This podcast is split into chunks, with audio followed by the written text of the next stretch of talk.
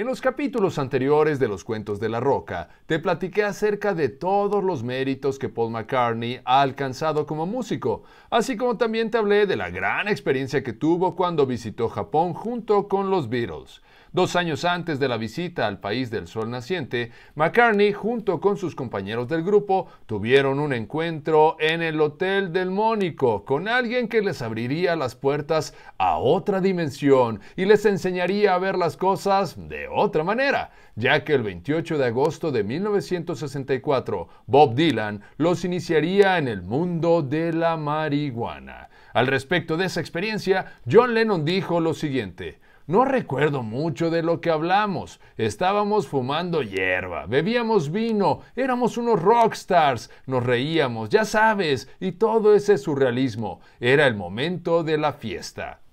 Pero al parecer a quien le encantó mucho ese tipo de droga fue a Maca, ya que en una ocasión dijo, no parecía tener los efectos secundarios del alcohol y otras cosas como las pastillas, de las que siempre me había mantenido alejado. La marihuana me gustó, nunca lo pasé mal con ella y me pareció que me abría la mente, literalmente y debido al gusto que Paul comenzó a desarrollar por la hierbita vaciladora, este comenzó a consumirla diariamente sin importarle en dónde se encontrase. A final de cuentas, era una persona tan famosa que él creía que podía hacer todo lo que él quisiera, pero en realidad no fue así, ya que comenzó a tener problemas con la ley, como por ejemplo cuando en 1972 estaba de viaje por Suecia junto con su esposa Linda, las autoridades le encontraron a la pareja una pequeña cantidad de perejil de la alegría, motivo por el cual los detuvieron, pero fueron puestos en libertad rápidamente después de pagar una multa de mil libras.